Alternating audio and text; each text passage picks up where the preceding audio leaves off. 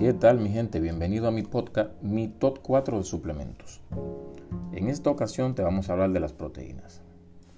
Eh, las proteínas no son mágicas. No hay proteína para subir, no hay proteína para bajar. Simplemente la proteína es un alimento.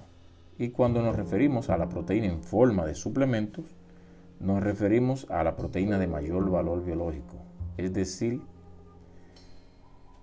la que más capacidad tiene en convertirse en tejido vivo. Y nos referimos a la whey protein o proteína whey. Proteína de suero de leche. Eso es, eh, eso es lo que encontramos en la gran mayoría de potes o tarros en tiendas de suplementos. ¿Qué pasa realmente? No es un suplemento indispensable, pero sí puede ser un suplemento de gran ayuda. ¿Qué quiere decir? Que si usted no quiere tomar proteína whey usted puede lograr sus, objetivos. Pero si usted quiere optimizar su desarrollo de masa muscular, debería consumir la proteína de mayor valor biológico y con esto nos referimos a la proteína whey.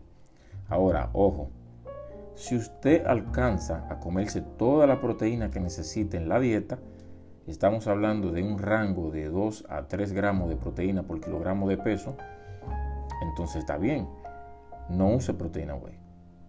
Pero si usted cree que necesita una ayuda extra, un batido de alto valor biológico, para llegar al cometido de proteína de esos 2 o 3 gramos de proteína por kilogramo de peso, pues hágalo. Hágalo. Eso es una ayuda.